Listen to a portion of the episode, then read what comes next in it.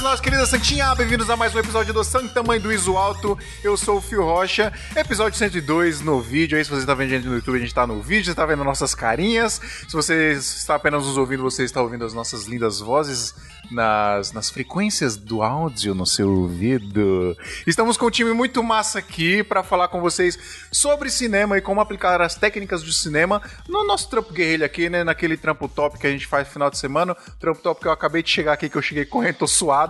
Quem tá me vendo no vídeo tá vendo minha testa brilhando aqui, que eu cheguei que eu cheguei correndo. Mas antes de começar a gravar, eu preciso falar para você que se você não quer que o nosso podcast pare nunca de acontecer, ajuda a gente lá no PicPay. É muito fácil. Baixa o PicPay, clique em pagar, procura Santa Mãe do Iso Alto, assina o plano de 15 reais por mês, você vai entrar no nosso grupo secreto do WhatsApp, que a gente fala literalmente 24 horas por dia sobre audiovisual, network, etc. Tá toda a galera lá trocando ideia. Se você não pode pagar 15 reais por mês, existem outras formas de você ajudar. Dá follow na gente lá no Spotify, dá 5 estrelas no iTunes, ou divulga a gente pros seus amigos, para qualquer pessoa aí que já ajuda demais. Muito obrigado. Deixa eu apresentar Ou a galera. nosso Instagram também. Fio, Também calma, é. mano, calma. Arroba calma, Podcast. Você, você, está, você está correndo ainda pra chegar nesse episódio. Só eu, tenho, eu, tenho que explicar, eu tenho que explicar essa entrada sua aqui, porque foi o seguinte, a gente tava começando a gravar o episódio, aí eu falei pro Fio, Fio, corre que o Gustavo Cruz vai gravar com a gente. Esse cara aí fez um, um caminho de 20 minutos em 5. Yes! Liguei o AL, as hélices do meu carro, porque São Paulo é impossível fugir do trânsito. Deixa eu apresentar a galera aqui primeiro de tudo. Estamos com a presença ilustríssima de um dos nossos apoiadores da Santinha, Gustavo Bach. Bach. É assim que fala o seu nome? Certo? Isso aí. Como é que fala bar seu nome, mano? De bodega, De boteco. Bar mesmo. É bar, mesmo? Que nome maravilhoso. É melhor, bar nome mesmo. que, melhor nome que existe é o seu, cara. Não existe nome melhor. Estou aqui com Heineken. Sou eu. E aí, beleza? Fala, mano. Você tá Como suave? Tudo se liga, né? É bar, é Heineken, é É, tudo. Heineken no bar, já Cara, tá tudo certo. Episódio perfeito. E estou aqui com a ilustríssima presença também de Gustavo Cruz, que mais conhecido como meu irmão gêmeo. Mano, o meu irmão é você, velho. O-? Você, você é gêmeo do meu irmão. Eu falei meu irmão gêmeo, né? Você é gêmeo do meu irmão, você é muito igual ao meu irmão. Mas, cara, se apresentar aí, depois eu rasgo cedo pra você que eu preciso fazer isso. Já já. Fala pessoal, felizão de estar aqui participando. Vamos aprender aí um com o outro, vai ser massa demais. Top. Adriano Fortin, É eu. deixa eu dar- fazer uma apresentação rápida da galera aqui. Gustavo, apesar de eu te conhecer, da gente trocar uma ideia lá no, no grupo do- dos assinantes lá do Chama de bar, Outros. cara, senão ninguém. É dois Gustavos. É verdade, é a né? igreja e o, e o, Bar. o boteco. Isso. Bar é a mesmo, bar cru. Meu Deus do céu. Esse episódio vai ser embaçado. Que piada horrível, velho. Ô. Bar, Bar, mano, você trampa com audiovisual exatamente com como? O que, que você faz? Então, eu sou formado em técnica em cinema, atualmente é, estudo publicidade e propaganda e faço clipes, é, curta-metragem na guerrilha, naquele estilo, né, de pouco dinheiro, tudo na parceria e vamos nessa. Aquele jeito que Mas nós o foco é daquele jeito mesmo. E o nosso foco lá é clipe, cara. Clipe, quanto mais criativo, mais ousado possível, melhor pra nós. Isso aí. Heineken, você, eu tava, a gente tava, tava ouvindo você falando em off aqui. Você mora no Canadá, é isso? É, eu moro aqui já tem uns 4 anos e meio, 5, eu acho. Já perdi as contas, sabe? Porque esse ano de 2020 vale por 20 também. É, pois então, eu vim pra cá pra estudar cinema depois de ter passado 20 anos trabalhando nessa área no Brasil. Aí eu resolvi migrar pra uma outra função, que é ir mais pra de trás das câmeras, né? Eu tenho uma, uma formação como ator e também como montador e editor. Eu trabalhei bastante com edição de cinema, edição de vídeo, edição. E aí eu vim pra cá e tô aqui já, tô fazendo a segunda faculdade de cinema mesmo. Eu resolvi migrar totalmente, sair da área de corporate videos e, e, e- e vídeo, né? Eu queria ir para o cinema mesmo, pra narrativa. Então achei que aqui fosse um lugar que eu pudesse ficar meio preso nesse lugar, sabe? Inclusive tem um episódio nosso que o Fio não participou, eu saquei o Fio desse episódio, então sou eu apresentando. Episódio 79, que é, que é os especiais que a gente fala sobre o vídeo no mundo, né? Então a gente Isso. falou do Canadá e o Heineken contou um pouquinho da experiência aí dele aí no, no Canadá. Pode Isso. crer, muito top. Gustavo Cruz tem um canal no YouTube sobre cinema que eu acho fantástico, fantástico. Eu, inclusive, roubei uma ideia que você faz no seu canal para fazer no meu workshop e é, e é um dos momentos do meu workshop mais celebrados. Pessoal, depois que passa o essa Star parte, Wars era disso, nossa, depois, depois que passa essa parte no meu workshop, o pessoal fala, olha para mim e fala assim: "Que momento, Fio Rocha? Que momento que tivemos aqui. Tá pagando royalties, não? Se apresente aí, Gustavo Cruz. Corta Star Wars. pessoal. Eu quero, quero saber melhor essa história também, como assim, mas enfim. Fala aí, pessoal. Meu nome é Gustavo, Gustavo Cruz. Meu canal tem o mesmo nome. Eu falo sobre cinema, minha maior paixão, faço análises, indicações, enfim. Eu adoro descobrir como os filmes são feitos, é, qual é a construção por trás, os conceitos por trás de tudo aquilo, as dificuldades também, né? Que a gente conhece muito bem. E basicamente é isso. Meu canal é eu dividindo com vocês a minha paixão e encontrando também pessoas que curtem muito cinema. Show, pessoal. Lá no post em santamanhodoisoto.com.br vai estar os Instagrams e os links do site de todos aí. Se você está vendo no YouTube, tá aqui na descrição do vídeo.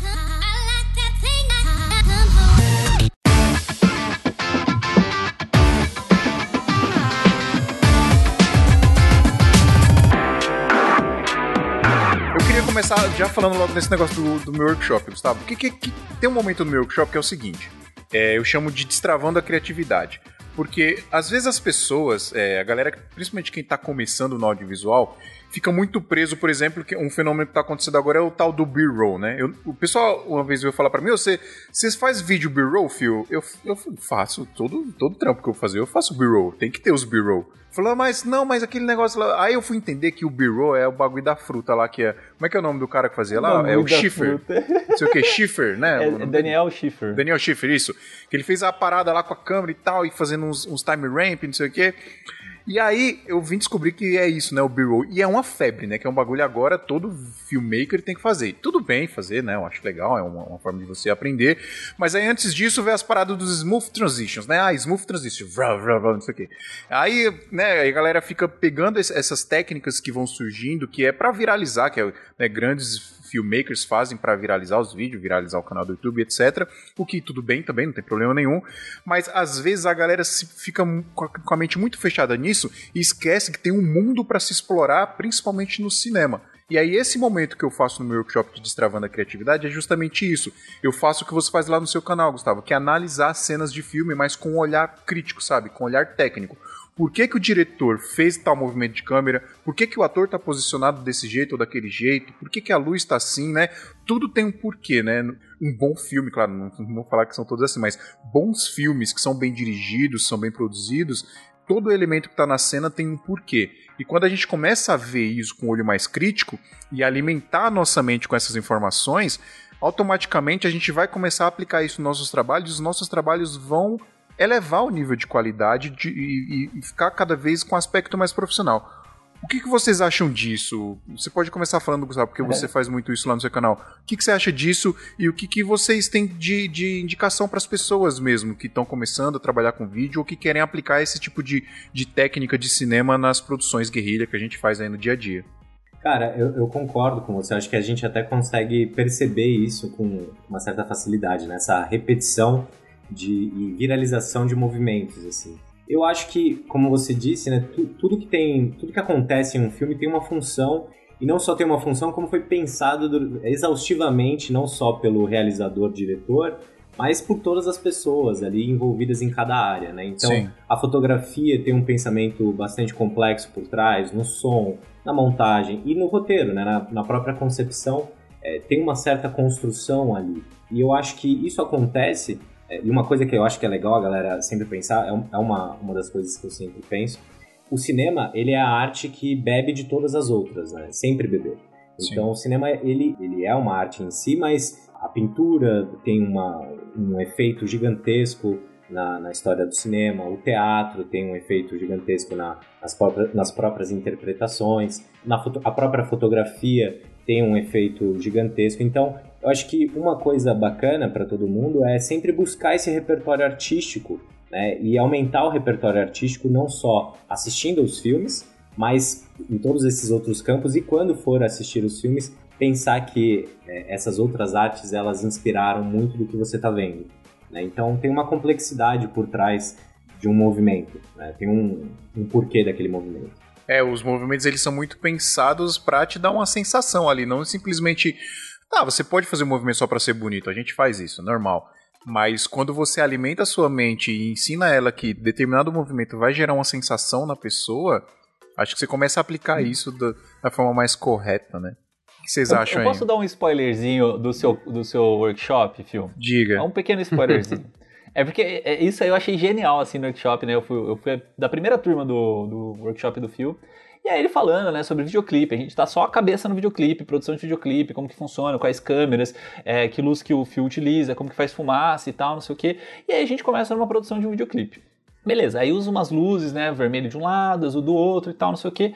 E aí tem esse momento aí que, que ele, de, assim, abre mesmo a criatividade. E aí ele colocou uma cena de Star Wars, cara. É, eu, não, eu não vou contar tudo porque é legal essa parte. Mas assim, ele pega. A gente tinha utilizado luzes coloridas no videoclipe, e aí ele mostra no Star Wars uma cena que é luz vermelha de um lado, luz azul de outro, e tá a força de um lado e o, o lado sombrio do outro. Assim, já consegue imaginar só pela luz, as luzes que estão na, na cena, saca? E aí a gente começa a destrinchar uma parte do episódio 9 que você fala, mano do céu, velho, como que Não, tipo, é, os caras aquela pensaram cena é, isso, é tudo. É, por que, que eles estão numa ponte? Por que, que tem um abismo ali? Por que, que tem.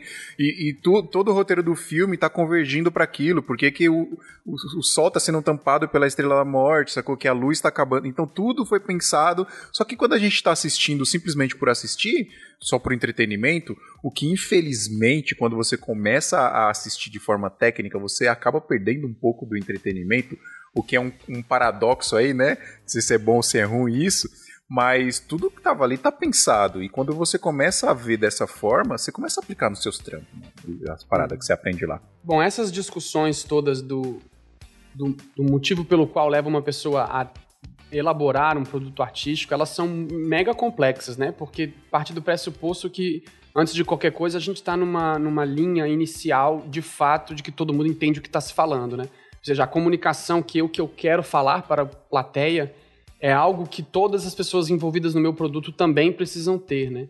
Então, quando o Cruz fala que, tipo, na- existe toda um- uma elaboração mesmo por detrás, em todas, e até na a abertura que vocês fizeram, que, tipo, os bons filmes, tudo tá pensado. Na verdade, até eu acho que os maus filmes, tudo tá pensado, se a gente parte do pressuposto que tudo nasce de um roteiro, por exemplo. Então, todas as informações estão lá, né? E às vezes as pessoas dão esses pulos, porque é muito fácil pra gente, como espectador, ainda que sejamos artistas, ainda que sejamos os elaboradores daquilo, em algum momento também somos espectadores quando assistimos, né? Porque por não participarmos do processo daquilo que consumimos. É muito difícil a gente se desvincular do ato espetacular, tal qual ele é finalizado, e tentar fazer um breakdown de entender o que é que levou aquilo a ser daquele jeito. Então Sim. é preciso, sim, parar e, e criticá-lo, né? Para tentar entender quais são os meandros e as coisas iniciais daquilo ali. Então é muito comum o erro, por exemplo, de pessoas que estão falando do filme falarem do roteiro, querendo se referir à história, por exemplo. Ah, eu, achei, eu gostei muito do filme, achei o filme lindo. Adorei as câmeras, Adorei adorei, as posições das câmeras. Eu só não gostei do roteiro. Ah. Eu sempre acho esquisito, porque o roteiro tá a posição das câmeras, muitas vezes. Sim. Às vezes no roteiro tem até o ângulo que a câmera tá. no roteiro tá escrito exatamente como você vai filmar aquilo. Então aquilo é o roteiro também, né? Tem um, um- vídeo que você fez, né, no, no Audiovisuando, né? Pra quem não Isso. conhece, o Heineken, ele, ele tem um, um quadro dentro do canal Audiovisuando no YouTube, que ele faz isso aí. Você tem uma e- na coluna hora- no audiovisuando, Rai? É tipo uma coluna aberta. coluna. E ele faz esse plot aí, do tipo, falando do roteiro. Cara, o primeiro vídeo que ele fala sobre roteiro, assim, cara, se você não assistiu, vai lá assistir, porque tem que assistir. É aquele negócio assim. É, você tá e o- vivendo errado se não o assistiu. penúltimo que eu fiz, que foi sobre o cinematographer, a, a função do cinematographer, eu trouxe o, o Carl Heyman, que foi o cinematógrafo que trabalhou no Retorno do Jedi.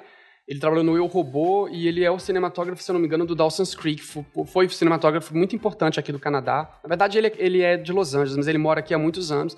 E eu trouxe ele pra falar, porque eu acho que às vezes é mais legal ter uma pessoa que sabe mais e tem mais, né? Cin- Cinquenta e tantos anos de carreira. pra poder falar. Ele trabalhou com Spielberg, É, sabe um trabalhou com essa galera. né?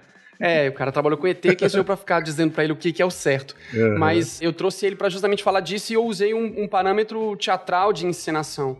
E muitas pessoas também acham isso, que ah, tá na tela e bem na hora. Eu me lembro que eu vi uma crítica uma vez sobre Roma, de uma pessoa falando é, que ela achou impressionante o filme de Roma, porque bem na hora que eles estavam filmando a poça d'água, passou um avião.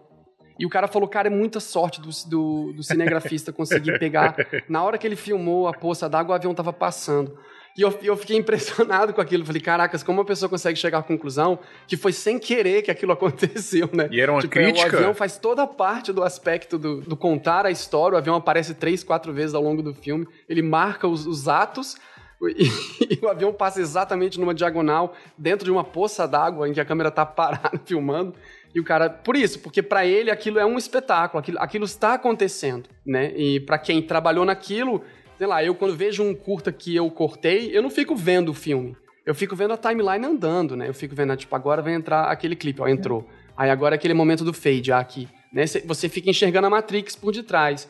E esse, e esse olhar é muito importante assim, para quem cria, né? o cliente manda mensagem pra você, deixa eu ver como tá ficando o vídeo, você tira a foto da timeline, né? assim. é. Pode crer. Mas uma coisa muito legal que o, que o Heineken falou ali, que até me lembrei, é que, tipo, quando transforma, né, pega um livro e transforma para filme, muita gente, principalmente os adoradores do livro e tudo mais, vem falar, ah, no filme se perde muito detalhe, é, os detalhes não estão lá, mas na verdade estão lá, né? A maioria das vezes o diretor de fotografia, diretor de arte, fez todo um estudo em cima do livro para colocar aquele detalhezinho que no livro estava escrito ali uhum. na imagem, tá mais como um detalhe que para a maioria das pessoas pode parecer despercebido, né? Então, às vezes é esse detalhe, né, essa construção tá ali, a gente não não uhum. vê, ou por ser muito rápido, ou por ser, como fala mesmo o nome, né, um detalhe. Você falou Sim. tudo, Gustavo. Quando a pessoa vem. É, óbvio, tem, tem boas e más adaptações de livro, né? E às vezes tem boas adaptações de livros que são muito adaptadas e às vezes foge muito do, do livro, né? E por isso elas tornam boas às vezes. Mas quando geralmente o pessoal vem, vem criticar a parada da adaptação, justamente nisso, né? Bate na tecla de.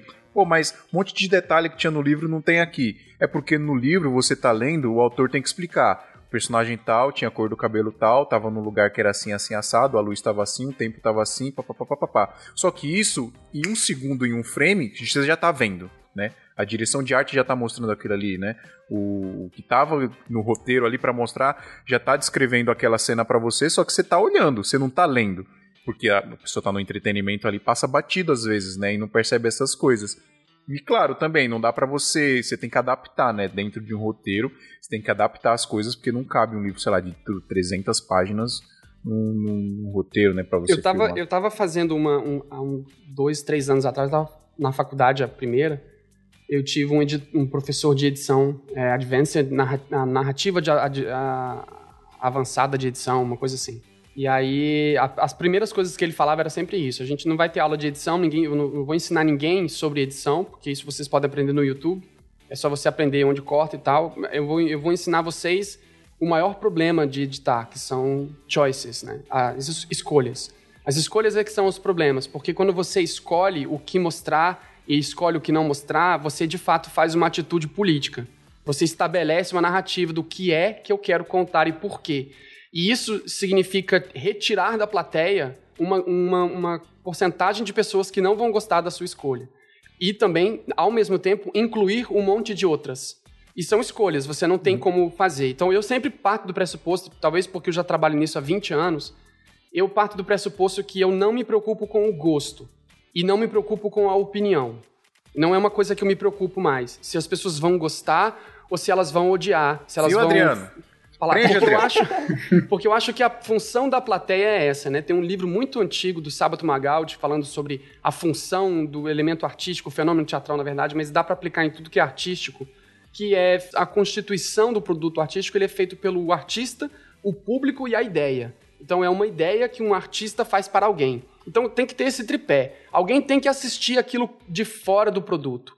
E alguém Sim. tem que ser de dentro do produto para fazer esse produto e alguma coisa tem que ser essa ideia. A ideia não pertence nem ao artista, nem ao público. Ela simplesmente existe aí. Eu posso fazer um filme sobre saneamento básico e todo mundo tem alguma experiência sobre o conceito saneamento básico. As escolhas que eu faço para falar sobre o que eu quero falar do saneamento básico constituem o meu produto artístico. Você pode ter uma experiência sobre saneamento básico muito mais profunda que a minha e vai assistir o meu filme ou minha, minha cena e vai achar ela superficial. Né? E pode ter gente que vai fazer justamente o contrário, quase não ouviu falar de saneamento básico e ouviu pela primeira vez através de mim. E esse tipo de escolha é muito importante você como editor, ou você como criador, saber que você tem que fazer e que está tudo bem com isso. Só para me alongar mais um pouquinho, eu lembro de uma cena do Breaking Bad, eu acho que é no primeiro episódio, na primeira temporada do Breaking Bad. Eu não sou muito de assistir série. Aí eu fui assistir e quando eu terminei de assistir esse episódio, eu falei, é por isso que eu não assisto tanta série. Porque era assim, ele tava naquela, naquele dilema, né? Se ele vai ou não vai ser tratado, se ele tem que fazer ou não de, de, o tratamento de câncer. E aí a cena é a mulher acabou de brigar com ele e quer que ele faça, ele não, ele não quer fazer, ele vai pra cama dormir e ela vai lavar a louça. Então a cena começa um take dele deitado na cama de manhã e aí dá a impressão que ele não dormiu a madrugada toda, porque a gente viu uma cena anterior que era noite, depois corta para um sol já meio alaranjado, como se tivesse tipo quatro da tarde, então parece que ele ficou o dia inteiro deitado na cama. Ele tá deitado na cama e aí você tem um take wide shot dele todo no quarto, aí aproxima um pouco mais para você ver as costas dele, e aí logo na sequência, em cima do frame, bem no centro, você tem quatro livros da, da cabeceira do lado da esposa. E, e dá para ler os livros, você consegue ler o dorso dos livros. E aí a, a, o dorso dos livros é assim, tipo, o que, que as crianças precisam comer, como que a criança cresce, quando que o meu bebê começa a falar, e o último livro é como curar o câncer através da comida, alguma coisa assim. A primeira coisa que eu bati o olho naqueles livros, eu pensei, olha só essa mulher, ela tá querendo botar a, cura do marido em cima até da família.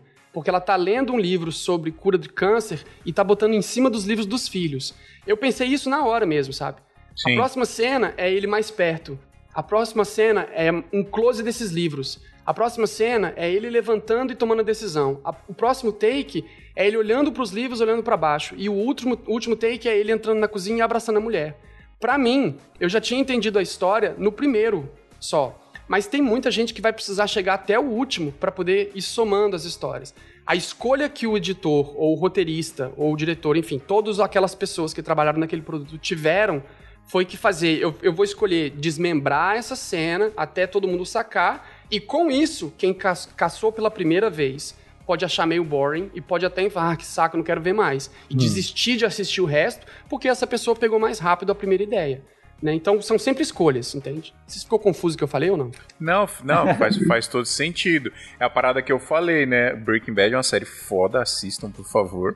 Mas quando a gente começa a perceber esses pequenos detalhes e começa a interpretar esses detalhes, é o que, a gente, que eu falei lá no começo, né?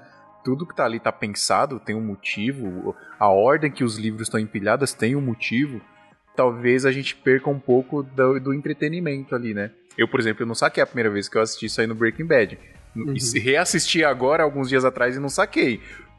Sim, assim, mesmo, e tô achando fantástico que você acabou de me falar. Olha que louco quando essa análise da cena é importante pra gente entender o que, uhum. o que as pessoas querem dizer com os elementos que colocaram ali na cena, né?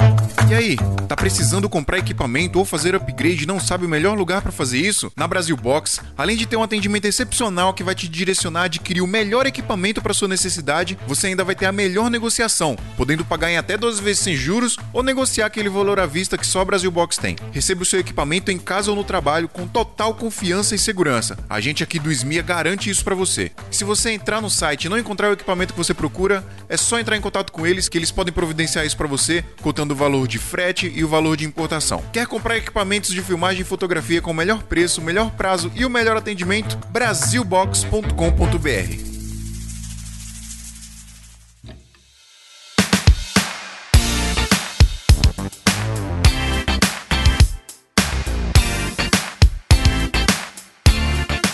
Agora, eu queria perguntar para vocês até onde vocês acham que é possível aplicar isso no nosso dia a dia? Todas essa, essas, essas nuances, né?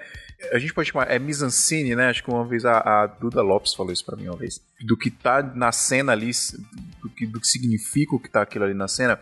Até onde a gente pode aplicar isso no nosso trampo guerrilha, assim? Até onde vocês acham que isso é importante da gente saber, que isso é importante da gente notar, por exemplo, eu aplicar num videoclipe, para eu aplicar num, numa publicidade que eu vou fazer? Só pra, comentando desse mise-en-scène, o que o Heineken falou de, dos livros e tal, isso é mise-en-scène. Isso compõe e conta a história. Exatamente. Só pra galera entender o que, que é isso, porque é um termo que, tipo, fica mó... O que, que é isso? Sim, lógico, é bom explicar. Quando, quando eu fiz o técnico em cinema, eu lembro que a gente apresentou um curta e a gente pensou, assim, eu com o diretor de arte, a gente pensou em colocar essas coisinhas, né, por trás e tudo mais... É, mas que não influenciasse na história. Eram apenas é, objetos de cena que pudessem dar uma história a mais, o famoso easter egg, né, que a gente chama. Sim. E a gente colocou, passou tudo mais, mas eu lembro que alguns alunos, tanto da minha turma quanto antigamente, nosso professor comentou, que eles colocavam a história toda nesses mini detalhes, né? E esperasse que a pessoa interpretava. Eu contei essa história porque recentemente a gente fez um clipe, e o clipe era de 13 anos da banda. E a gente queria colocar objetos de todos os, os artistas, todos os músicos que já passaram pela banda. A história, ela funcionava normalmente. Então a história do clipe não precisava desses objetos para fazer sentido. Mas quem viu a banda, o artista que viu, ele via aquele objeto, sei lá, uma, uma cruz ou uma, uma bíblia, né, que tinha no nosso clipe, ele sabia que esse objeto era para ele. Quem participou é, da história da banda, quem viu a história da banda, ia se ligar que era para ele, né? Então eu acho que na nossa guerrilha e tudo mais, os nossos pequenos trabalhos, até dentro de casamento e tudo mais, a gente pode aplicar esses objetos, pode aplicar essa direção de arte de forma que não comprometa a história, né? Então, por exemplo, vai fazer um casamento e a noiva, ela quer mostrar talvez algum padrinho que se foi antes do casamento. Só um exemplo, né? Um exemplo meio triste até. Mas colocar algum, algum símbolo desse padrinho, dar essa ideia pra noiva. Esse é um exemplo mais guerrilha, né? Do casamento demais. Mas clipes sempre você vai ter um espaço para colocar essas genial, coisas. Genial, genial, com... cara. É aquela história que a gente fala, meu. Galera, ah, você vai só filmar um casamento ou você vai contar a história ali de um jeito que vai ficar eterno pros noivos, que eles vão assistir daqui 10, 20 anos e vão se emocionar de novo. São esses detalhes aí que você acabou de falar, de pegar uma paradinha dessa aí, compor em algum momento ali do filme, do casamento que você está filmando. É isso que a gente está falando. Quando você aplica essas paradas no seu trampo guerrilha, é que você vai ter o seu diferencial. E não meter um monte de, de smooth transition, de time ramp, B-roll e os cacete a quatro. Isso é legal, é bonito, pô, dependendo do, é. do, trampo que for, é legal a gente aplicar, mas são esses pequenos detalhes que vão fazer o seu trampo especial, cara. É aquele negócio, né? Contar uma história, mesmo não tendo uma história, talvez, né? Porque às vezes a pessoa vai pro casamento achando que só tá ali para filmar, né? Não, você tá contando uma história também. É, você não tem roteiro, você não tem isso, mas você pode colocar essas coisinhas para contar uma história talvez ainda maior, né?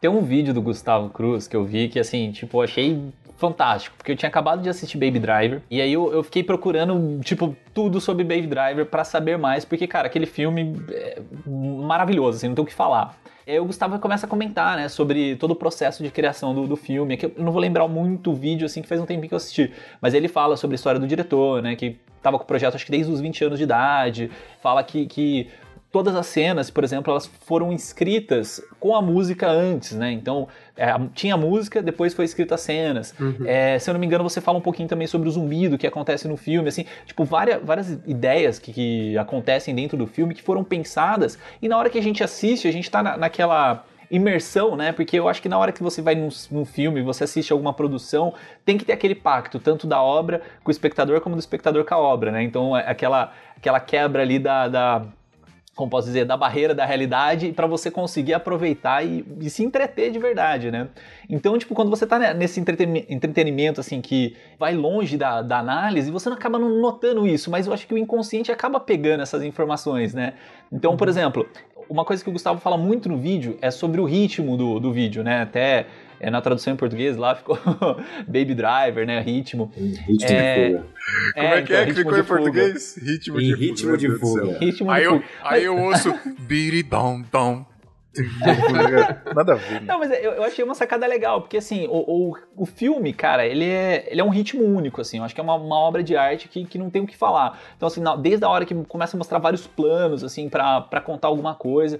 E eu acho que isso que é o diferencial, saca? Então, no canal do, do Gustavo, até foi um dos fatores que fez que eu tô há mais de um ano chamando ele para participar aqui com a gente, é você conseguir ver aquela obra de um olhar diferente, né? Você conseguir ver que o, o tanto de coisa que foi planejada, pensada, para executar aquilo, né? E, consequentemente, no momento que você consegue observar isso, você consegue aplicar também nas suas obras, né? Seja, sei lá, no videoclipe que você vai fazer da banda do, do seu vizinho, você fala, pô, cara, se a gente colocar aquilo, a gente pode fazer uma ligação com aquilo e não sei o quê, né? Ou, por exemplo, é, tem uma técnica que chama é, for share, é, for share. Baixei umas músicas já nesse, nessa técnica. Foreshadow, é, que é uma técnica que você, tipo, mostra um objeto que vai acontecer, sei lá, alguma coisa mais para frente. Por exemplo, uma pessoa vai morrer com um tiro na cabeça. Aí você mostra, tipo, o cara acordando na cama dele tem uma arma do lado dele. Aí depois mostra essa arma de novo. E, tipo, é, é, essa, esse toque sutil de você ficar, remos, remos, ficar mostrando isso várias vezes já dá a noção da pessoa pra não dar quebra de expectativa. Então, tipo, ela já tá esperando que vai acontecer alguma coisa. Não sabe o que, mas já, já sabe que vai acontecer. Então, você usar essa técnica Isso é bem sutil, né? É, pra fazer, tipo, cara, um casamento que seja. Você, por exemplo, um casamento, olha que, que coisa simples. Você pega, tipo, a aliança, você mostra, primeiro, sei lá, os primeiros takes do, do vídeo, do trailer e tal, você mostra a aliança. Depois você mostra, tipo, sei lá, a daminha com a aliança. Aí depois você pega e mostra o, o, os noivos colocando o dedo, a aliança no dedo, né? É, tipo assim, tudo bem, você já tá esperando que é um casamento, mas você já tá antecipando que aquilo vai acontecer. Então eu acho uma sacada bem massa também, que é, pô, Parabéns, Gustavo, seu vídeo é demais. Cara, eu tive, eu tive uma. Eu trabalhei durante dois anos, bem guerrilha, com um canal, o MHM, Manual do Homem Moderno. E a gente fazia muito externo, né? A gente saía para vários, vários, vários, vários vídeos. E, cara, eu acho que assim, quanto mais você busca essas referências, quanto mais você vai. É, assistir, assistir filmes já é um bom primeiro passo, assim, quanto mais filmes você assiste de diretores diferentes, de gêneros diferentes, países diferentes, mais você vai ganhando ali uma, uma, uma base, uma referência, um repertório pessoal, né? Você já tem esse repertório, todo mundo tem um repertório, que a pessoa pode ter consciência disso ou não, mas ela tem. Ela assistiu alguns filmes ao longo da vida, ou vários, e esse repertório, ele tá com você. Esse é o repertório que faz você entender, por exemplo, as regras do terror. Todo mundo entende essas regras, porque são convenções que são repetidas tantas vezes. Quando você vai ver um filme, você já chega com essas convenções meio que pré-estabelecidas. Então você, mesmo que de forma inconsciente, você espera algumas coisas. Eu acho que quando você vai para a prática, seja falando de guerrilha, né?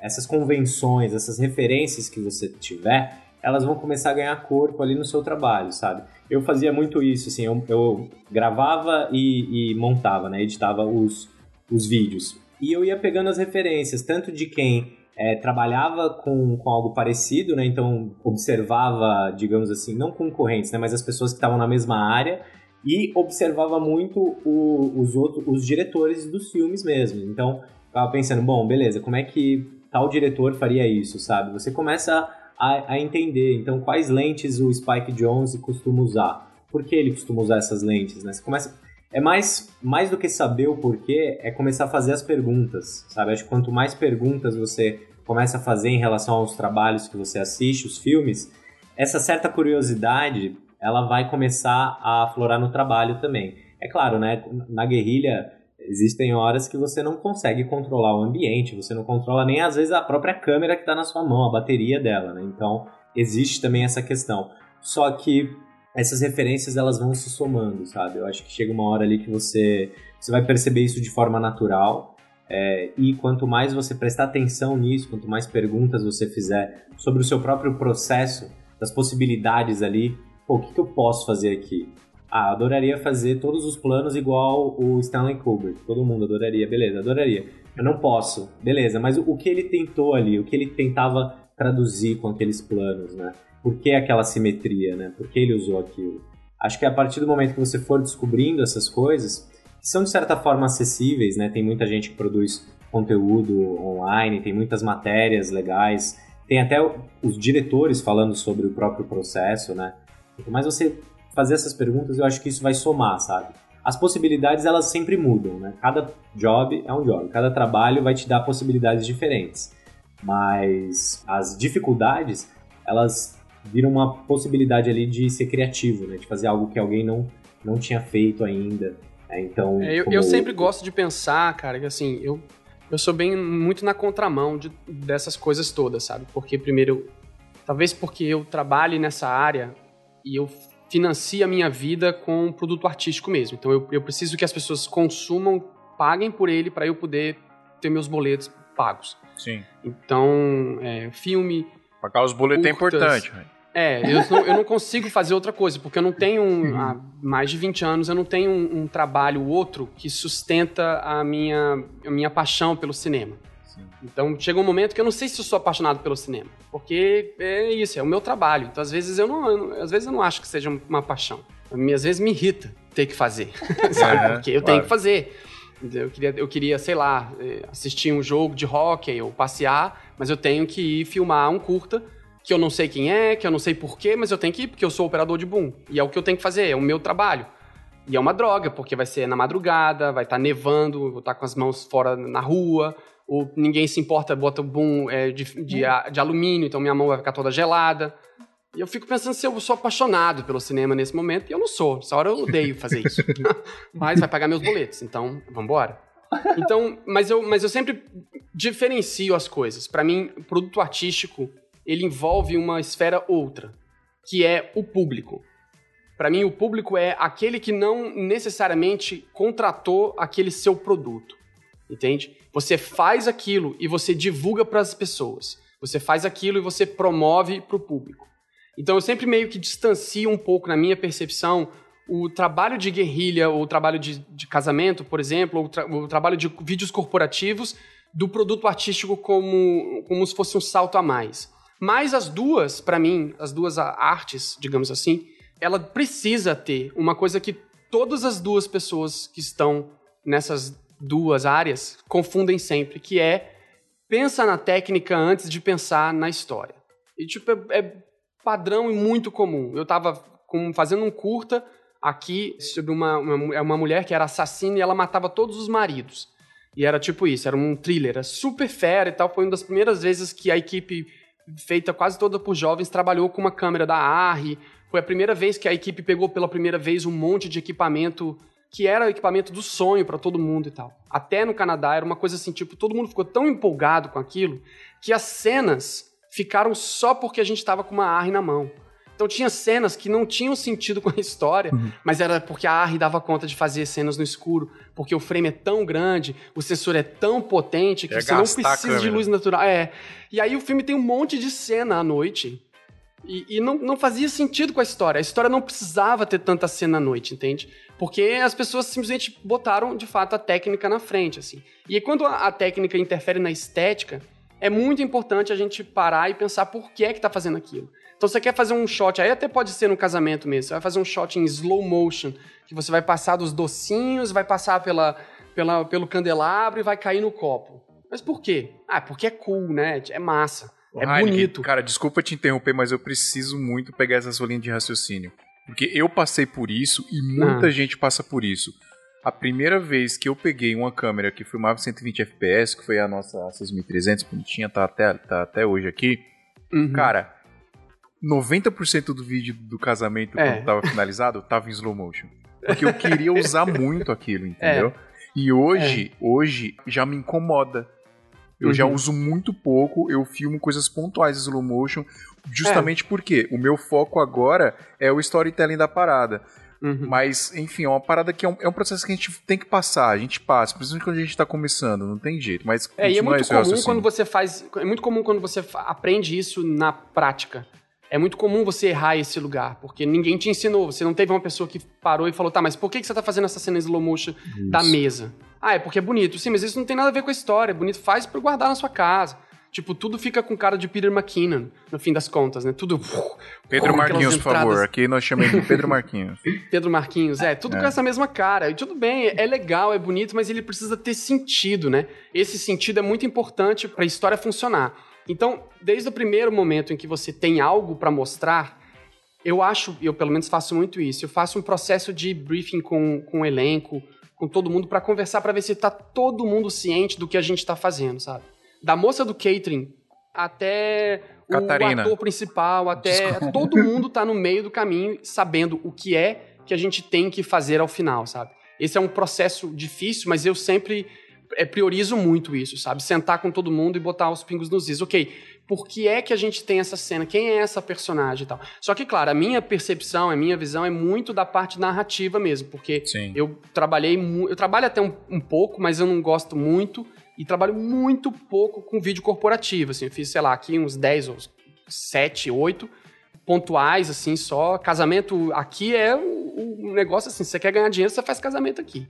Porque o Canadá, com o indiano, é casamento assim, ó, e casamento indiano é caro, cara. Então, assim, é o, é um mercado, mas eu nunca trabalhei nessa, nessa área, sabe? Eu sempre trabalhei nessa parte de narrativa. Então, obviamente, antes de a gente ligar a câmera, a gente já filmou aquilo umas 50 vezes. A gente já filmou com celular, a gente já filmou sem celular. Uma coisa que eu gosto muito de fazer é fazer as, as cenas sem celular, sem, sem a câmera, sem nada, só na nossa cabeça mesmo, vai na mãozinha mesmo e vai, ok, eu faço isso, aí faz o bloco, levanta, aí eu venho para baixo. Fazer o quadradinho do aqui. diretor aqui, ó. É, aí pra saber onde vai ficar o boom, porque isso é muito importante. Onde é que vai ficar o áudio? Onde é que fica o cara do áudio? Se a gente Sim. monta a câmera aqui porque é lindo esse shot, mas não dá para captar o áudio, você atrapalha o seu filme lá na frente. Então você precisa tudo. saber, tipo, seria lindo ter essa cena, mas não dá. É lindo botar a atriz com uma roupa super pequena a menos 15 graus. É, é lindo, mas não dá para fazer isso, sabe? Tem que ter essa coisa. Por isso que é muito importante saber a narrativa, né? Onde é que você está indo e por que, é que você está percorrendo esse caminho. Antes de você ligar a câmera, sabe? Antes de você fazer. É como editar também. Editar é um pouco isso, né? Pelo Sim. menos editar curta até onde eu tenho experiência, assim, você assiste, assiste, assiste, assiste, assiste, anota, anota, assiste, assiste, anota, anota, anota, até fazer o primeiro corte, você já passou sei lá quantos meses só lendo e olhando o material. assistir o negócio. É, porque você tem que entender onde você está indo, né? É porque também o filme você consegue construir em três partes, né? Você constrói o filme no roteiro, Uhum. Você constrói o filme na captação, né, com, com, o diretor e tal, e você constrói de novo na edição, né? Então é. você, você constrói. Você destrói ele na edição, né? É. Tipo Mas é, você pode levar os três, né? O editor é destrói é o filme. Eu acho que você, no caso, Heine, que, é, que você tem esse olhar do, do cinema, porque você tá no background do, do, do negócio, né? Uhum. Então, pra grande maioria da galera que vê o cinema como entretenimento, né? E até, é até legal, acho que a gente pensar nessa palavra entretenimento, que tem um vídeo do Gaveta que eu acho maravilhoso, cara. Ele fala assim: ah, qual que é o objetivo de você produzir um vídeo, de você produzir é, cinema tal? É entreter. No momento que você entretém uma pessoa, seja, sei lá, com drama, seja com uma comédia, seja com, com sei lá, um terror, você está entretendo. Se você conseguir entreter a pessoa, cara, você já, já conquistou o seu objetivo, né? E eu acho que, que o cinema, nesse momento de entretenimento, a gente acaba deixando passar muitas coisas, né? Aí quando você começa a cair numa visão um pouco mais técnica do negócio, né? Aí a gente consegue absorver informações para a nossa prática do dia a dia, para o nosso vídeo guerrilha, para o nosso casamento, para o nosso corporativo. É, e eu, eu, acho isso legal, assim, que até o, o, o foco que eu, que eu queria puxar um pouco para essa, essa pauta, para esse episódio de hoje, que é você começar a ver as coisas é, não só como entretenimento. Lógico, é legal, assim, sei lá, eu não vou ficar assistindo, é, sei lá, Tomb Raider, um Transformers da vida e ficar tentando analisar e tal, não sei o quê. Mas é, é legal você começar a praticar isso. Né? Então, um, um, dos caras que fizeram eu fazer isso aí, eu tô puxando aí, rasgando cedo aí pro, pro Gustavo Cruz, mas foi ele, cara, porque é, tem um vídeo, acho que até não é tão antigo, mas ele fala sobre uma cena do Tarantino, que é, é no Bastardos Inglórios, que é a parte do, da que o pessoal brinca com as cartas e tal. E tem, tipo, toda uma tensão, tem todo um, um sinais ali para acontecer aquilo. Que, cara, é maravilhoso você ver e entender o porquê que você se entreteve tanto com aquela cena. Então eu acho legal a gente ter essa base, esse contexto assim, de tipo assim, você consegue construir muitas coisas com pequenos elementos, né? E como que você pode fazer isso aí, né? Como que dá para fazer, sei lá, no casamento, né? Como que dá para fazer num videoclipe, né? Então, o, o negócio que eu falei da, das luzes do fio, né? Que ele falou brincando, brincando, né? No, no workshop dele que eu achei genial. Ele falou, cara, nessa cena do Star Wars você pode ver que a iluminação atrás do, do, do Dark Side é vermelho, você pode ver que desse outro lado é azul. E aí a gente consegue fazer essa brincadeira de azul e vermelho também no videoclipe, né? Então, dependendo da forma que você elabora isso, é inconsciente, cara. Você olha aquele negócio e, tipo, você, você não entende por quê, mas você gosta. Sabe aquele negócio de, tipo, você assiste, você, você pode não saber por que, que você não tá gostando daquilo, ou por que você está gostando. Você não consegue achar o motivo, mas, tipo, você gosta, sabe? Então, uhum. é, é, muito disso cara, de pegar tem no inconsciente. Uma, tem uma cena da série, é, outra série também que é obrigatória, por favor, assistam, que é o Chernobyl. Se não me engano, é no último episódio que tá rolando uma parada lá no, no tribunal, né? O, o, personagem principal lá, o cientista, ele tá explicando umas paradas. Não, acho que eu, antes dele explicar, ele, ele vai levantar para começar a explicar. Só que depois de tudo que aconteceu com o lance do Chernobyl, tem um negócio muito sutil que eu mostrei uma vez no meu workshop isso, que ele levanta, cara, e aí a câmera ela começa a ficar meio meio bamba, sabe? De propósito ele vai andando, a câmera tá enquadrada, ele tá bem no meio do, do enquadramento. E a câmera uhum. vem seguindo, né? Vem andando, ele vem andando em direção à câmera. E a câmera dá, um, dá uma balançada, assim, tipo. Quem não, não, não presta atenção no porquê que o diretor quis fazer aquilo com a câmera, é, simplesmente o cara, às vezes pode até achar, nossa, que bosta, o cara usou o, usou o Warp Stabilizer ali, mas usou errado, tá ligado? Não estabilizou direito. E porque realmente parece que é isso, sabe? Tá meio, sabe, deu uma mexida. Mas o, o tanto, o, o, peso que aquele cara tá nas costas de ter que explicar o que aconteceu ali em Chernobyl, que se você não assistiu a série quando você assistir, você vai entender que, que é um bagulho bizarro que aconteceu ali. É, uhum. O peso que tá nas costas dele para ele explicar o que tá acontecendo ali foi traduzido naquele movimento sutil de câmera. E é doido, porque tem também um paradoxo de você perde um pouco o entretenimento, mas quando você saca esses negócios, puta que pariu, olha isso, mano. são, Uou, são cinco segundos. né? São cinco Mind segundos Explosion. ali que você fala, cara, que genial isso, porque realmente tem essa parada do peso, né? Então são esses detalhezinhos. Agora, a gente precisa falar que nem todo trabalho a gente vai conseguir colocar tudo. Eu lembro uma vez que um cara, num grupo do Facebook, que o cara falou alguma coisa tipo, é, não sei o que, fui lá, fiz meu trampo legal, não sei o que, e o cliente só reclamou, pediu 30 alterações, não ficou nada do jeito que eu faço, eu vou parar de fazer essa merda. E aí eu fui escrever assim, o Guilherme Coelho até, até comentou nesse meu comentário, eu escrevi assim, irmão, esse é o seu trabalho, você tem que pagar a conta, você tem que pagar os seus boletos, você tem que fazer o que o cliente quer. No dia que você conseguir fazer a sua arte 100%, irmão, porra, você pode, cara, acabou, você zerou a vida. Então esse é o sonho de todo mundo, né? Então a gente, às vezes a gente não consegue aplicar tudo que a gente quer. A gente precisa fazer o que o cliente quer. Principalmente quando você trabalha no corporativo, que vai vir um roteiro merda de uma agência de publicidade, que os caras não sabem porcaria nenhuma de narrativa, simplesmente botam lá um monte de coisa que eles sei lá, viram não sei aonde e acha que vai ficar top o filme. O que, que, você tem que fazer? Você tem que ler e falar, beleza, vamos lá, vamos filmar. É assim que tem que fazer? Bota uma tela lá pro, pro cara da agência assistir. Ah, beleza. Ah, é isso? Ah, é isso. Aí você fala, puta, que merda, né? Mas tudo bem, é o que o cara quer. A gente tem isso também. Mas Ele tá quanto... tá pagando, né? O cliente que manda, velho. Ele tá pagando, eu tenho que fazer o trampo. Mas assim, quanto mais informação a gente conseguir colocar na nossa mente quanto mais a gente conseguir alimentar nossa mente com essas boas referências e esses detalhes que vão fazer diferença no trabalho, por mais simples que seja o trabalho, são esses pequenos detalhes que vão diferenciar o seu trabalho dos outros, melhor. Ei, quer acelerar o seu crescimento e os seus conhecimentos em produção de vídeo ou fotografia? Não tem melhor lugar para você fazer isso do que na AV Makers. A AV Makers é a maior escola online para profissionais de audiovisual e fotografia do Brasil. São mais de 100 cursos ministrados por professores altamente qualificados que atuam no mercado e vão te ajudar a crescer como profissional e artista. São cursos para filmmakers, fotógrafos, produtores, editores, diretores, operadores de som e mixagem, coloristas, animadores, motion designers, youtubers, infoprodutores e muito mais. E você paga apenas uma assinatura para ter acesso a absolutamente todo o conteúdo que tá lá. Lembrando que na nossa mão é mais barato, hein? Usando o nosso cupom SMIA77 no ato da assinatura, você vai pagar apenas R$ 77 por mês ao invés de 129, que é o valor padrão. Quer estudar na maior escola de audiovisual e fotografia do Brasil? É só entrar em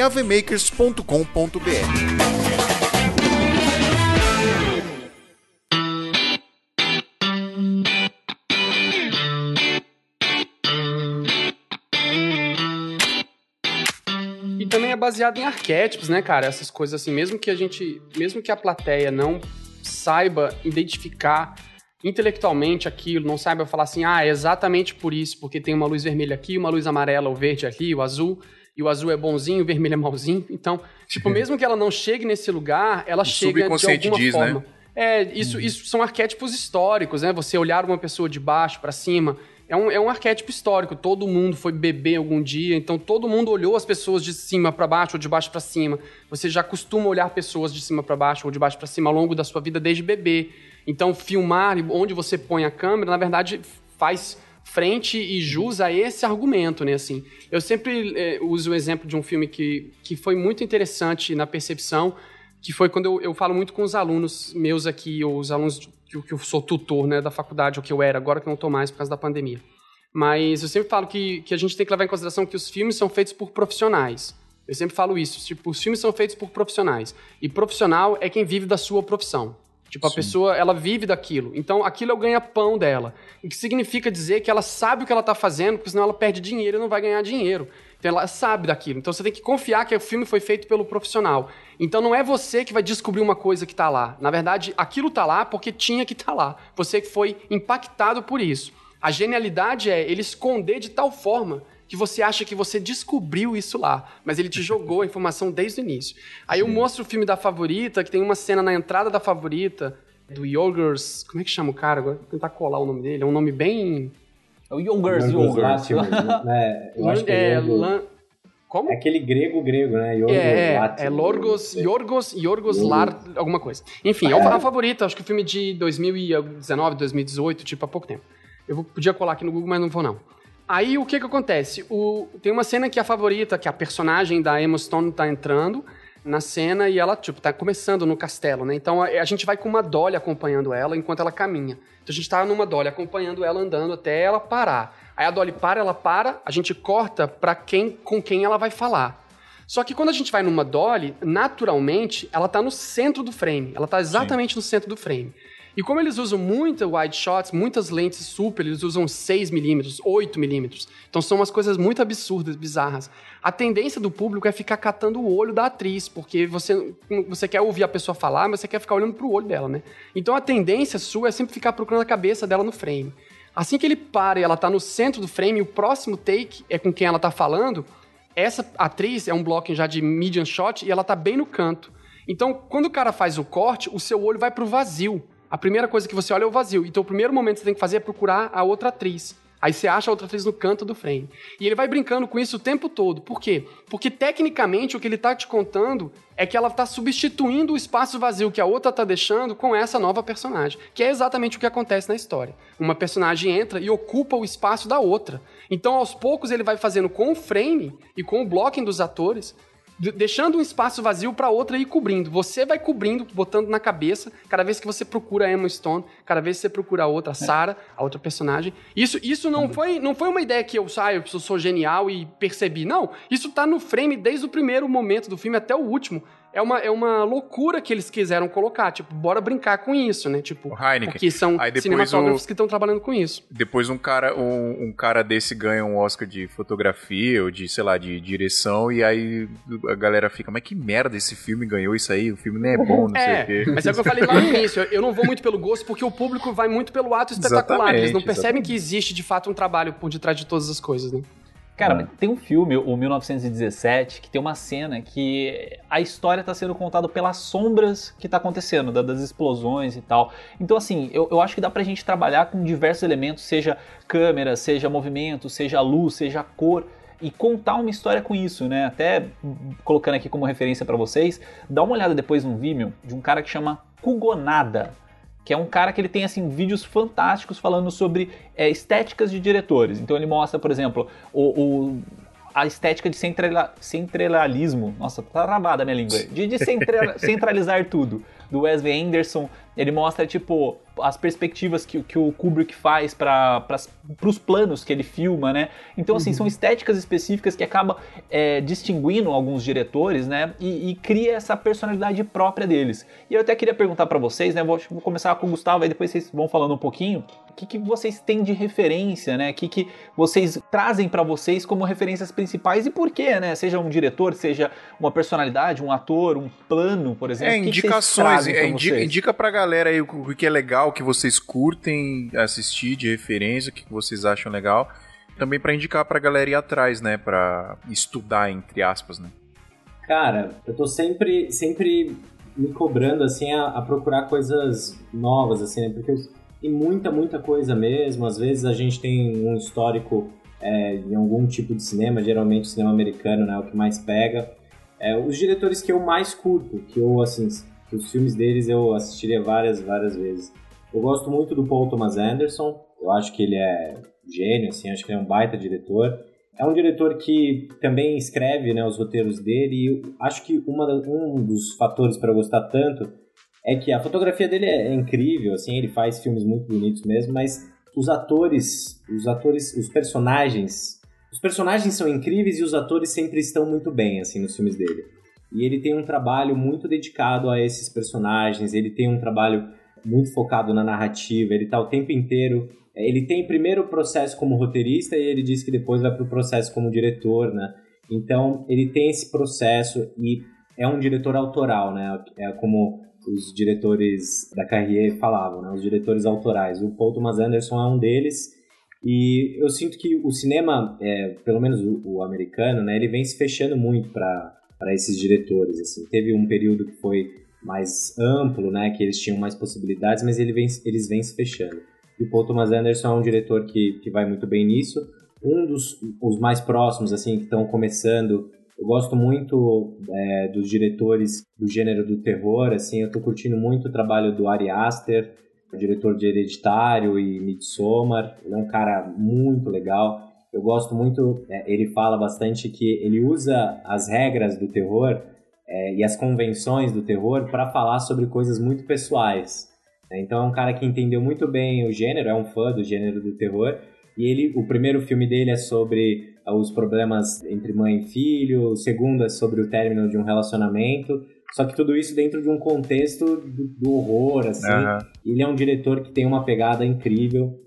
É, eu gosto muito do Robert Eggers, que é o diretor de A Bruxa e O Farol. Esse, assim, é um cara que tem uma, um, um trabalho muito forte com a atmosfera dos filmes dele.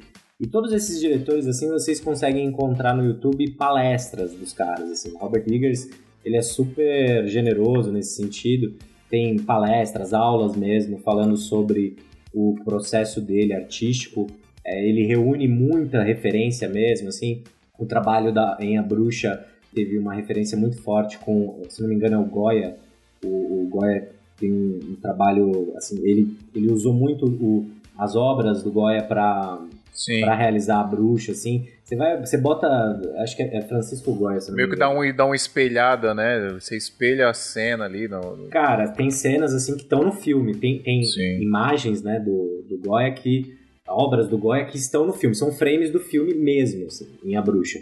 E, e, esse é um diretor que ele veio da direção de arte, né? Ele começou é, profissionalmente na direção de arte. Então, o trabalho dele na atmosfera, na construção daquela, daquele filme, né? De tudo que você vai cena é muito forte. Ele tem, ele tem muita referência e ele busca, assim, em pesquisas mesmo, muito, muito é, distantes até do cinema, né? Ele vai atrás de, de, do máximo de referências possíveis. Eu gosto muito deles e tenho curtido muito o trabalho do Safety Brothers também, que são diretores de Good Time, Joias Brutas, né, que é o uhum. que tá na Netflix. Eles são os diretores, assim, eles têm uma referência muito forte, né, a mais visível, assim, é com Scorsese.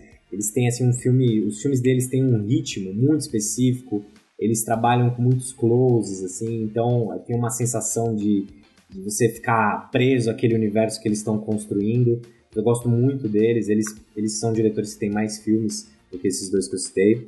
Eles têm são diretores bem nova-iorquinos, assim, né? Tá? O Nova York é parte do, do, das histórias que eles contam. E tô, tô aí investigando né, mais os diretores antigos que eu gosto.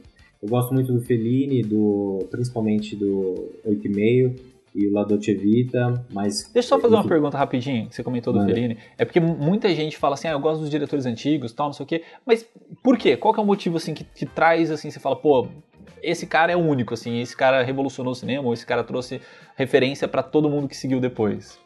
Cara, eu acho que os diretores mais antigos, eles, eles adquiriram a maestria da parada, né? Eles chegaram num outro nível e você consegue a, a analisar melhor o trabalho de alguém é, quando esse trabalho está finalizado, né? Você sabe que foi aquele foi o percurso dele. O Fellini, particularmente, eu gosto muito do trabalho dele desde, desde o começo até o fim da carreira. O, o trabalho dele é muito sensível, né? Ele conseguiu ter uma, um olhar muito... Esses diretores, eles são pintores, assim, praticamente, né? Eles, tra eles transmitem ali com as histórias deles algo muito pessoal, sabe? Algo que é raro, na minha opinião. E o Fellini, ele misturava muitos sonhos, os filmes dele são extremamente é, relacionados à sua própria história, né? O, Oito e Meio é um filme sobre a sua grande crise como diretor, né? Ele precisa, o filme conta a crise criativa que ele teve.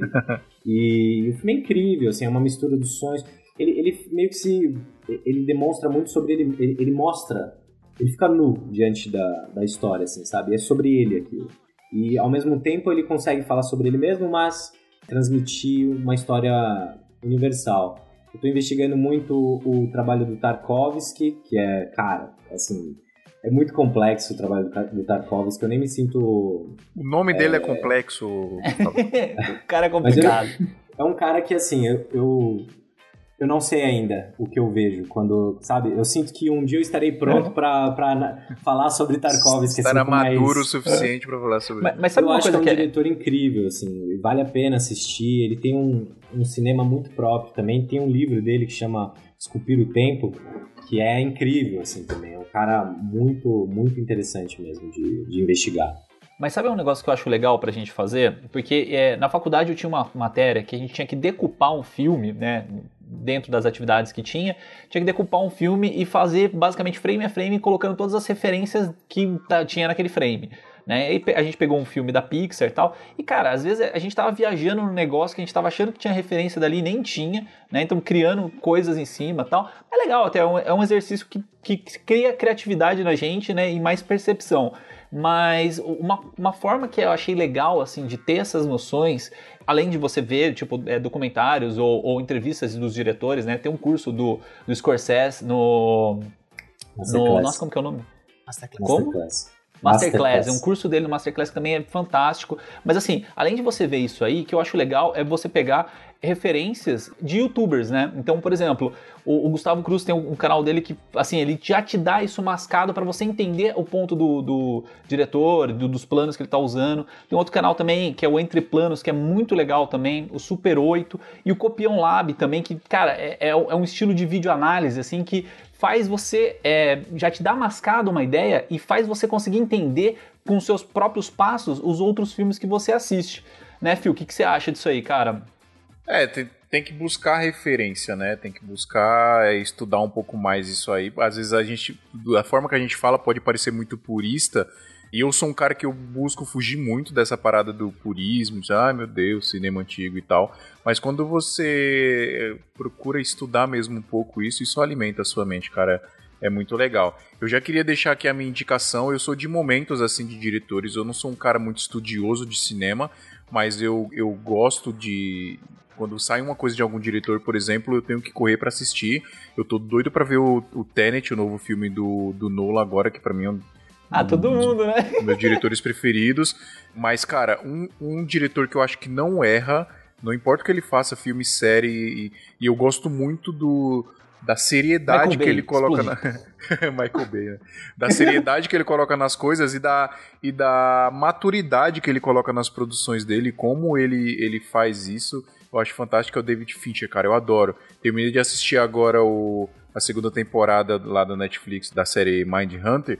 E é simplesmente fantástica a série, cara. É, e assim, ele não dirigiu todos os episódios, mas é uma série produzida por ele, então a, a, a essência dele tá ali. Eu acho que vale muito ir atrás de tudo que o David Fincher faz, que ele é muito bom. O Nolan, eu, eu amo os filmes que ele faz, cara. Eu tenho tatuado um peão aqui no meu braço do do Inception, mas ele dá umas deslizadinhas ainda. Eu acho que eu tô no momento do David Fincher aí. Quer indicar aí, o Heineken, alguma coisa? Vamos lá. Então, eu. é difícil indicar, assim. Eu, eu, eu faço uma coisa Fala muito. que você gosta, cara. Aí, Pode ser quadro, plano, tem, câmera, tem, cor. Tem 30 horas aí. cor do filme X. é, assim, eu tenho. Eu tenho uma, uma prática que agora eu tô montando. Já tô no décimo 12 episódio do podcast que eu criei com o Duca Mendes, lá do canal Audiovisuando, né? A gente criou um podcast separado que fica dentro do sala de edição chamado Segundo Corte, que é um podcast de análise especificamente da edição de cinema. Então não é uma análise do filme nem a análise de cinema como tem já bastante por aí. A gente resolveu fazer uma análise da edição. Então a gente pega uma cena e a gente faz o breakdown, a engenharia reversa. A gente tenta entender o que é que levou a chegar naquele lugar. E aí vai nas escolhas de câmera e tal. E o Duca é muito geek de equipamento, então ele dá um, uma ajuda muito grande com esse lance. Bom, é, então o que eu tenho feito muito é, é, estudar os filmes, né? Então, assim, eu entendo que a lógica precisa ser seguida. É, existe uma hierarquia clássica dentro da estrutura para o filme estar tá pronto na tela para você assistir, né? Ele foi financiado por alguém, ele foi comprado ou licenciado por alguém, ele foi escrito por alguém, ele foi dirigido por alguém, depois ele foi cortado, editado por alguém, depois vendido por alguém. Essa lógica mercadológica faz com que o cinema seja a possibilidade de você assistir. Tipo, o fato de você conseguir assistir na Netflix alguma coisa é porque essa lógica foi seguida. Então eu gosto muito de ressaltar esses profissionais que estão lá, que não necessariamente são os diretores que estão na linha de frente, porque o diretor, ele tem poder mas ele também não é o cara mais importante, não é a figura mais importante do, do, cinema. A gente tem uma ideia muito do diretor e também depende muito da escola. Por exemplo, a escola brasileira de fazer cinema bota na mão do diretor muita, muita força mesmo. Os cinemas brasileiros, eles são muito feitos pelos diretores brasileiros ou as diretoras brasileiras. É, aqui no Canadá, uma das figuras mais importantes ainda é o produtor. O produtor do, do filme ele ainda tem um peso maior sobre o corte final até mais até que às vezes o diretor. E é claro, o principal, a principal figura é o roteirista. O roteirista é o mais importante, porque ele que escreveu uhum. o filme, e o filme tá com a cara com que ele escreveu. Então, e suas eu, referências eu tive... são os roteiristas. Quase sempre, quase sempre. Eu tive uma diretora, uma, uma professora de, de, roteiro muito boa e ela dizia isso. O lance do bom roteirista é você escrever um roteiro e parecer que foi uma escolha criativa do diretor. E o diretor acha que ele está fazendo uma câmera linda porque ele é muito criativo e genial, mas na verdade foi a roteirista que, que desenhou aquela câmera lá no início. Uhum. Porque ele, ela conseguiu escrever as palavras de tal forma que conduzisse o diretor a criar a suposta câmera para aquele lugar. Então é, é, importante a gente entender. Então, o que, o que eu tenho feito para desmembrar esse negócio, porque cada caso é um caso? Eu tenho lido os filmes. É a coisa que eu indico. Eu gostei de um filme, porque eu assisti e me impactou demais por vários motivos. Eu acho o roteiro e leio ele de novo continuei gostando mais ainda, eu edito o filme novamente. Eu ponho o filme na minha timeline e eu corto onde corta. Tipo, cortou aqui, eu também corto, abro nova pista, mudo o áudio, mudo nova pista. Aí eu faço uma timeline do filme para eu entender quantos shots de um lado tem, por que que tem do outro e tal. E eu reedito os filmes que eu vou estudar. Hum. E aí eu acabo ah, então assistindo o filme... Você tá falando mas... do Duca que é geek, imagina você então, velho. É, não, eu sou um freak nisso. E eu assisto filme, eu assisto filmes, muitos, muitos filmes, mas eu assisto o filme muitas vezes. Eu não sou esse de, ah, eu assisti, eu não, nunca mais vi de novo, então não sei como é bom. Como eu falei lá no início, eu não tenho esse lance de gostar do filme, eu não tenho esse negócio de gostar. Para mim é um estudo mesmo. Eu amo várias coisas de cenas específicas e acho uma porcaria outras. E eu não tô aqui para julgar se é bom ou ruim, eu tô aqui para aprender mesmo. Então tem duas figuras que eu tenho aprendido muito e que eu acho super importante que as pessoas conheçam. Uma, ela chama Claire Mathon, ou Mathon, eu não sei, é um nome meio, é em francês, que é uma cinematógrafa, que é a cinematógrafa daquele filme As, A Moça do Retrato em Fogo. É, Retrato de uma Jovem em Chamas. Retrato de uma Jovem em Chamas, isso, esse é o nome em português. E é um filme francês, né? Com. com... Cara, esse filme ele, ele é fantástico. A cinematografia desse filme é, é fantástica, porque essa mulher, ela é genial. Ela é gênia, ela é gênia mesmo. Ela, ela é uma pessoa super dotada, ela tá fora da linha do padrão normal ela tem uma noção de como ela usa a câmera, ela sabe o equipamento, ela se funde como é, com como a Como é que escreve o nome dela? Claire é C-L-A-I-R-E, Claire. E Mathon é M-A-T-H-E-N. Vai estar tá na descrição do episódio. É, vai estar tá na descrição aí. Ela, ela, ela entende o processo da câmera, porque ela é uma excelente artista, pintora, então ela sabe, ela, ela pinta o frame. E, a, e ela é uma das coisas que eu acho genial, que ela soma o conhecimento clássico da pintura, da arte desenhada, com o conhecimento técnico geek de codec, de, do ISO, sabe? Do, do, exatamente do tanto que a câmera precisa, do tamanho do sensor. Tipo, ela mistura isso e aí faz uma parada genial. Então, assi assiste esse filme pra vocês. É, assiste pra vocês verem. E segue essa mulher em tudo que ela é lindo, faz. Cara. Qualquer lugar esse que ela botar é a mão, você pode comprar. Ela é, ela e, é e a outra parada que que era? E a outra que eu vou falar, que é um cara que eu sou apaixonado, em todos os lugares que eu vou, eu falo dele, pra, esperando que um dia ele escute isso e me chame para trabalhar. Ele vai ouvir, o Ismia, é, o nosso alcance é fantástico. É, o problema é, é que ele não, ele não, fala português, mas enfim, vamos lá. O nome dele é o Javier Dolan. Ele é um canadense, da, acho que ele é de Quebec, ele é da, da parte francesa do Canadá. Os, os, dois são franceses, mas por acaso, não tem nada a ver com isso. E ele fez, ele fez o, o melhor filme que existe no mundo, e eu sempre falo isso, todo mundo, até parece. O melhor filme, não existe um filme melhor que esse. Você pode dizer que existe um melhor filme já feito na história da humanidade, que chama Lawrence Anyways. É o melhor filme do planeta. Melhor que qualquer outro. eu sou absolutamente apaixonado e essa, e essa esse é filme. uma lei. É. Assim, ele não. Ele, ele tem vários momentos que eu acho horrível. Porque aí começa assim, ah, eu, eu tô gostando, mas tem lá, lá naquele pedaço tem uma barriga. Tem outro pedaço que eu não gostei tanto. Então eu vou dar nota 7. Para mim, isso é muito bizarro, porque a vida não é feita de perfeição. A vida tem vários. Você não é uma pessoa perfeita. Você não é, né? A gente não é assim. Tem um momento que a gente falha, tem um momento que é ruim. Então, o filme ele tem, uns tem cara um aí que, que se acha ainda, tem uns caras aí que acham que é perfeito, hein? Pois é, pois é.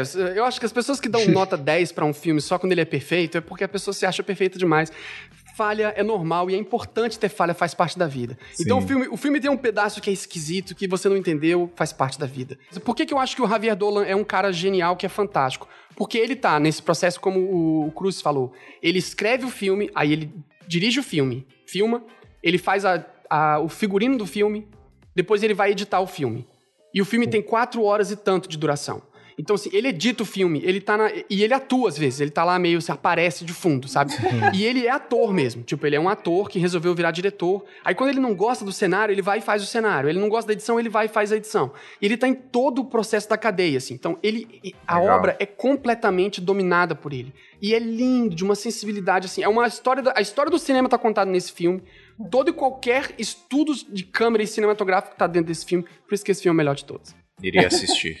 Eu não vou recomendar filmes, diretores, porque isso também pode ser uma questão pessoal, mas já recomendaram ótimos. Se fosse pra recomendar, eu diria pra ir no canal do Gustavo Cruz, que ele recomenda ótimos filmes lá. Sim.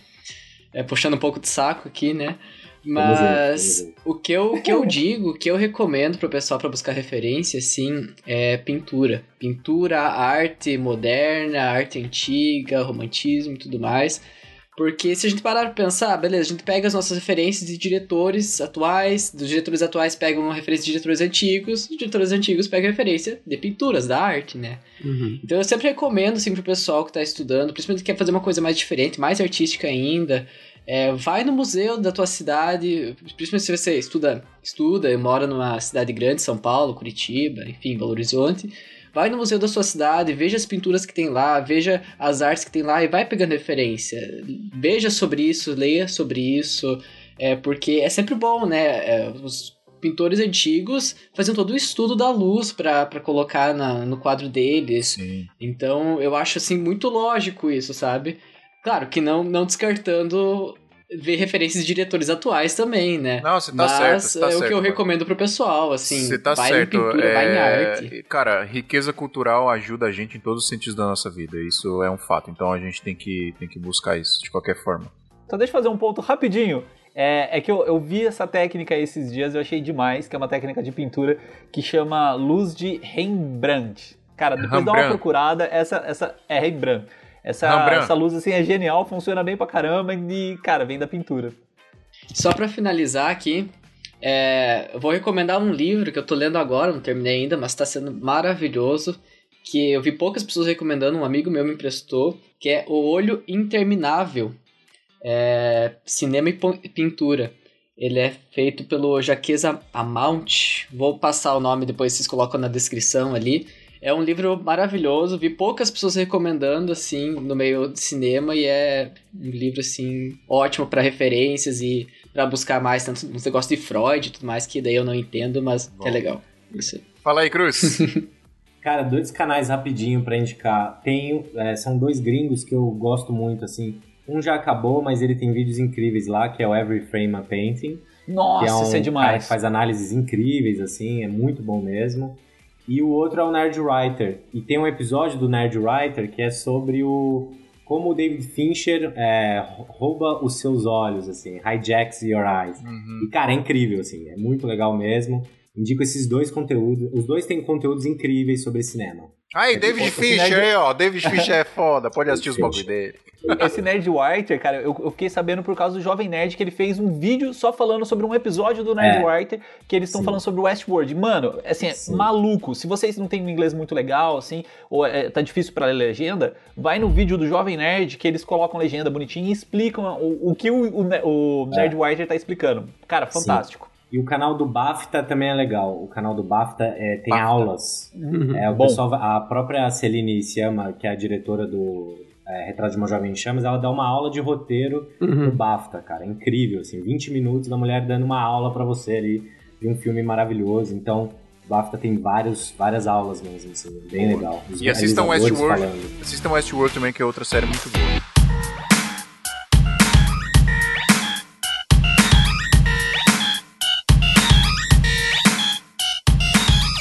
Pessoal, queria agradecer a presença de todos vocês aí. Muito obrigado, Bar, muito obrigado, Cruz, muito obrigado, Heineken. Adriano, você não, você Tô cansado de ver sua Ah, cara. só porque eu tô cortando todo mundo nesse episódio.